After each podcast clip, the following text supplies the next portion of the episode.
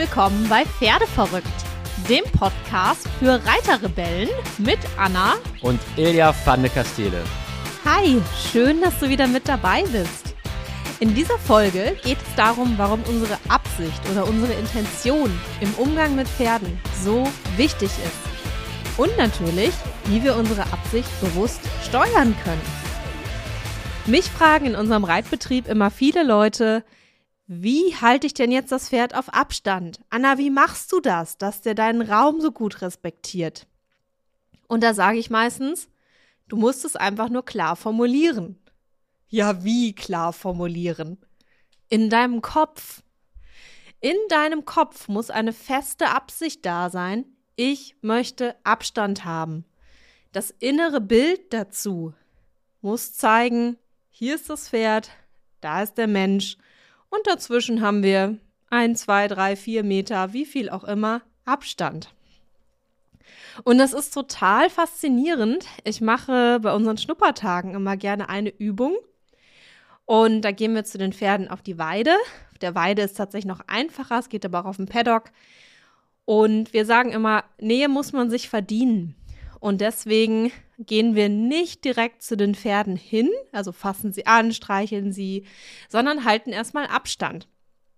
Und dabei ist es unglaublich faszinierend, ob das klappt oder nicht. Das hängt nämlich wirklich von der Absicht von allen ab. Also wenn wenn äh, ich meine Teilnehmer gut einstimmen kann und sage, okay, die Pferde bleiben jetzt auf fünf Meter Abstand und wir stellen uns vor, wir haben einen magischen Kreis um uns drum herum und in diesem Kreis sind wir als Menschen und die Pferde bleiben draußen. Und ähm, manchmal klappt das total gut. Das ist wirklich faszinierend. Wir gehen auf die Weide, wir stellen uns dahin und oftmals sieht man dann auch, oh, die Pferde kommen, gerade im Sommer, wenn so Fliegensaison ist oder in der Fellwechselzeit, sind unsere Pferde schon gewöhnt, dass der Mensch sie kratzt und dass der Mensch angenehm ist. Und ähm, manchmal kommen die Pferde dann, ne, der Kopf geht hoch, sie fangen an zu laufen und merken dann, irgendwas ist anders und drehen wieder um oder senken den Kopf und fressen weiter. Und das ist diese klare Absicht. Da haben wir noch nichts gemacht, außer unser Bild aufrechterhalten von unserem magischen Kreis, wo wir Menschen drin sind und die Pferde einfach draußen bleiben. Und ich finde es immer wieder faszinierend, bei dieser Übung zu sehen, ja, schaffen wir das wirklich als Gemeinschaft, so eine klare Absicht zu formulieren oder nicht? Weil manchmal kommen die Pferde natürlich auch näher und dann muss ich in dem Fall als, als Rolle der, der Führerin, der Gruppenführerin, dafür sorgen, dass die Pferde Abstand halten und muss meistens äußerlich recht viel machen, wenn die innere Absicht nicht klar ist. Ne? Da habe ich natürlich verschiedene Werkzeuge, was ich an Handlungen machen kann, dass die Pferde wirklich Abstand halten. Aber ich muss immer viel mehr machen, wenn die Absicht nicht klar ist. Und dabei wird mir immer wieder bewusst, wie wichtig unsere mentale Verfassung ist, wie wichtig es ist zu formulieren, was will ich, was will ich nicht.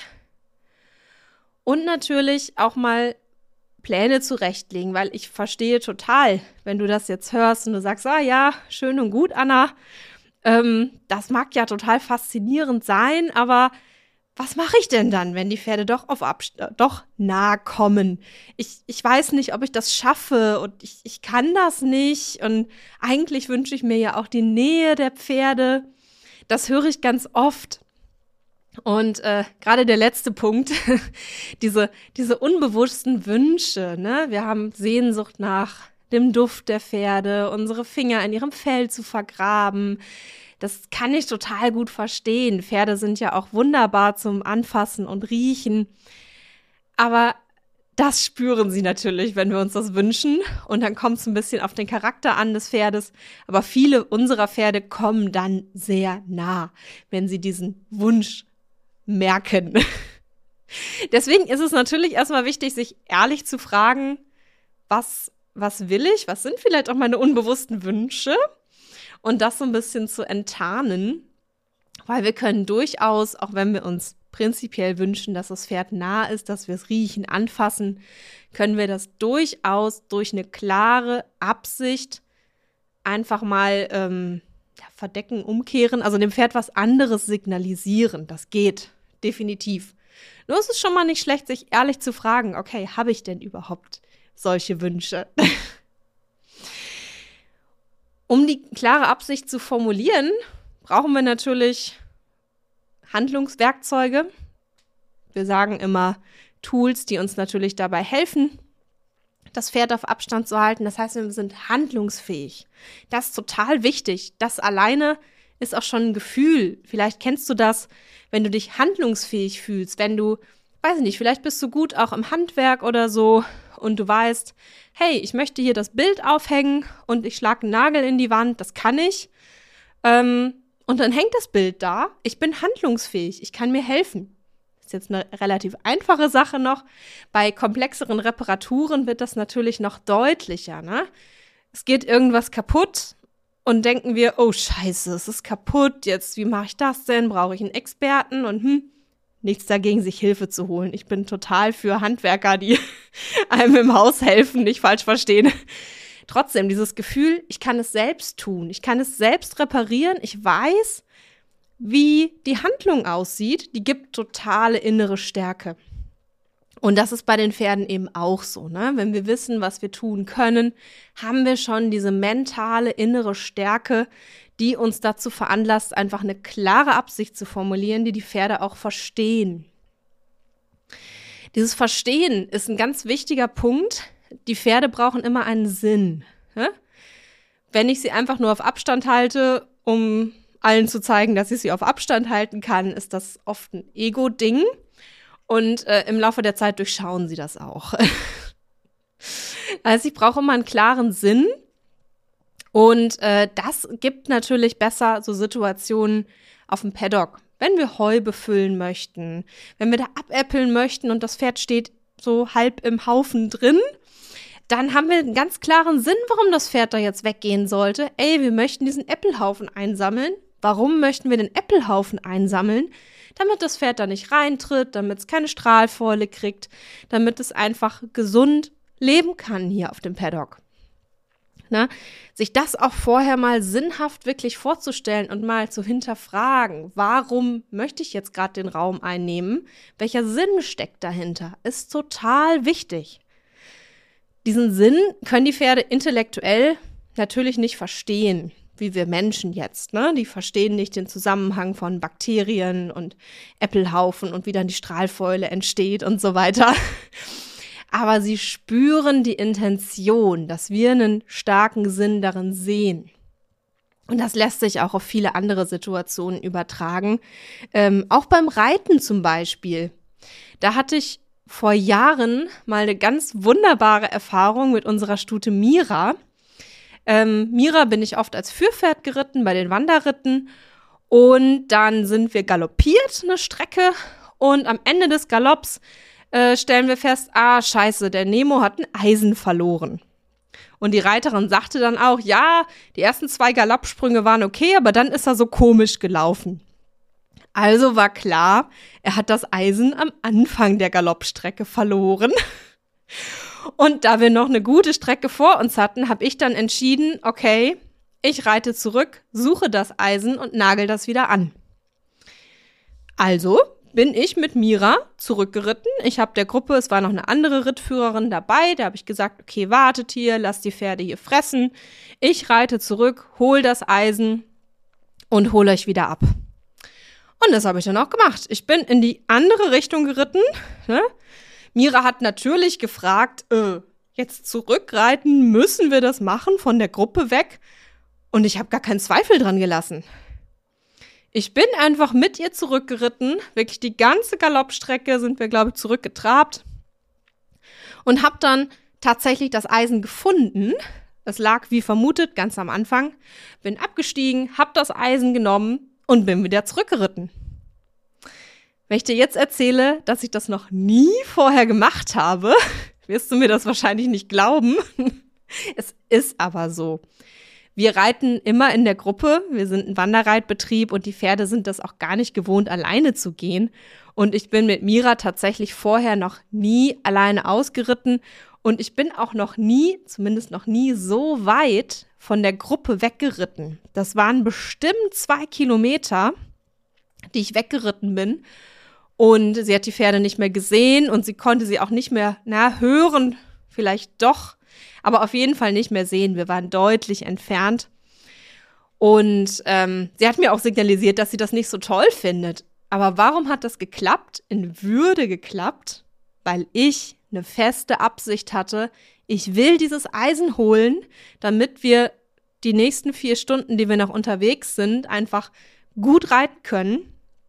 Deswegen reite ich zurück, suche mit ihr das Eisen und reite dann wieder zur Gruppe. Das war ein ganz fester Plan, eine ganz zweifellose Intention von meiner Seite und deswegen hat Mira das auch so mitgemacht. Ich glaube, hätte ich das vorher geübt, hä? hätte ich das geübt mit ihr, dieses Wegreiten von der Gruppe, hätte das nicht geklappt. Also die Übung. Ne? Deswegen der Ernstfall mit festem Sinn klappt. Aber von den Übungen, ich will nicht sagen, natürlich muss man manche Sachen üben. Meiner Meinung nach wird aber oft zu viel geübt. Und vor allen Dingen bei den Übungen fehlt oft der Sinn und das Pferd hinterfragt uns. Hey, warum machen wir das? Ja, wir wollen das üben. Hä? Pferde üben nichts untereinander. Für die Pferde ist das Leben immer echt, ist immer ein Ernst an der Sache da. Deswegen können sie uns oft nicht verstehen, wenn wir sagen, wir üben das jetzt so in der Probesituation, im Schonraum. Das, das, kennen Pferde von ihrer Natur aus nicht. Also kleine Ausnahme, äh, doch, junge Hengste, die spielen miteinander und sie wissen ähm, Insti vom Instinkt her, wir üben jetzt für einen Ernstfall, also wenn es wirklich mal zum Kampf mit einem anderen Hengst kommt. Und natürlich, wir trainieren unsere Muskeln dadurch ein bisschen, wir probieren aus. Das ist aber was sehr Spielerisches. Ne? Das heißt, auch was wir daraus lernen können, wenn wir das spielerisch üben, ist es total in Ordnung. Kann ein Pferd das verstehen. Wenn wir das sehr krampfhaft üben, im Sinne von, ah, wenn ich mal von der Gruppe wegreiten muss, im Ernstfall, dann muss ich das ja vorher üben. Du merkst schon, ich habe zweimal jetzt bewusst das Wort muss eingesetzt. Also wenn es sehr verkrampft ist, sehr viel mit müssen und Druck geschieht, können die Pferde das nicht verstehen. Und ähm, da kommt es natürlich, ja, auf deine innere Absicht wirklich an, dass sie stark ist, dass es im Ernstfall auch klappt. So. Aber dieses Beispiel mit Mira, als ich da zurückgeritten bin, das war so schön. Und nachher, die anderen Reiter haben mich auch ein bisschen bewundert. Also, boah, toll, dass sie einfach mit dir mitgegangen ist. Und was, das hast du noch nie geübt? Nee. die Sache war aber klar. Das gibt da natürlich auch totale Stärke. Also, das kann ich jederzeit wieder machen.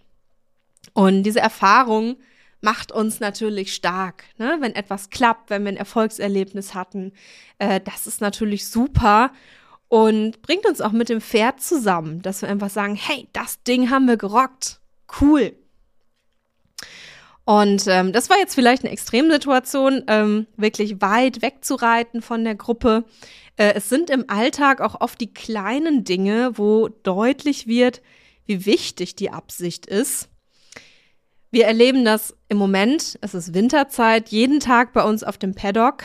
Wir müssen die Heuraufen befüllen, also die Pferde haben bei uns keine Ad libitum Fütterung. Und zweimal am Tag müssen wir die Heuraufen befüllen mit Heu. Und ähm, es ist oftmals so, dass die Pferde natürlich am Tor stehen und die Schubkarre sehen, oh toll, da kommt das Futter. Oder auch schon mal um die Heuraufe rumstehen stehen und wir was nachfüllen wollen. Und äh, wir möchten respektvoll miteinander umgehen. Und deswegen heißt es auch da, mach mir bitte Platz.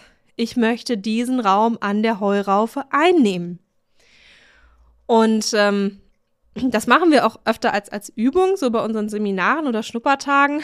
Und auch da ist es total spannend zu sehen, die Authentizität, was das für eine Rolle spielt.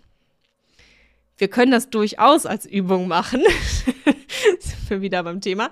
Ähm, wenn wir authentisch dabei sind. Also, ich will die Heuraufe befüllen mit Heu und ich möchte Platz haben. Die Pferde sollen, je nachdem, manchmal reicht ein halber Meter, manchmal sind fünf Meter angemessen. Das kommt immer ein bisschen drauf an. Aber auf jeden Fall, ich möchte Platz haben.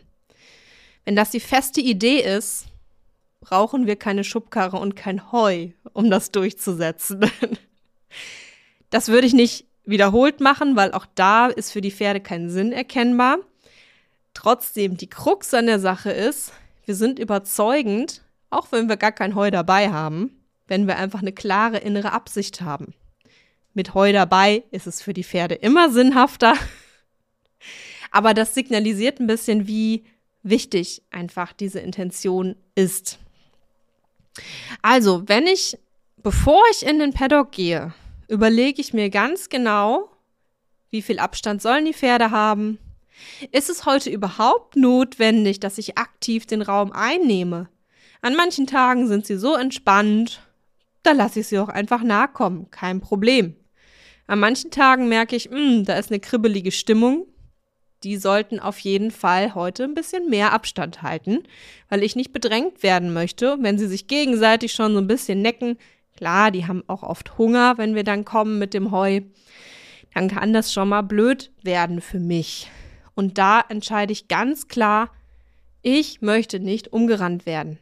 Ich bin wertvoll. Das Ganze hat viel mit Selbstwertgefühl auch zu tun. Da will ich jetzt nicht en Detail drauf eingehen. Ähm, nichtsdestotrotz ist die Frage das Warum. Warum möchte ich, dass die Pferde Platz machen? Ich möchte nicht überrannt werden. Ich möchte das Ganze in Ruhe machen, in Würde, höflich mit den Pferden umgehen und erwarte das auf der Gegenseite auch von den Pferden. Ich muss es aber erstmal vormachen. So.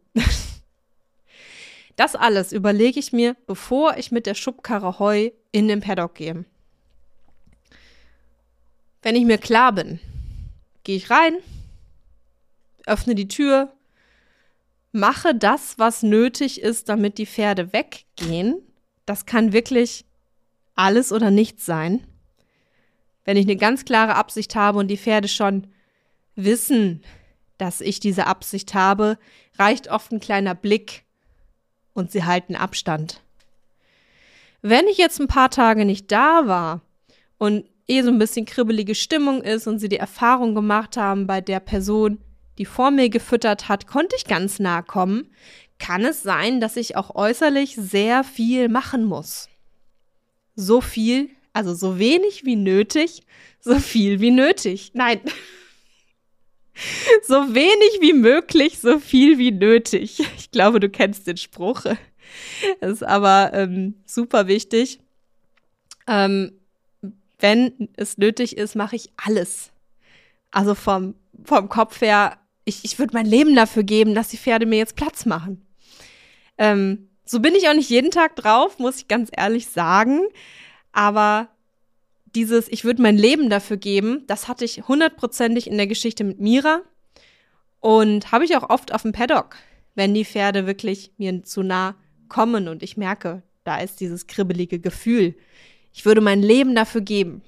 So, das hört sich jetzt sehr heroisch an und ist für eine Frau vielleicht auch nicht unbedingt typisch, mm, steckt aber letztendlich dahinter.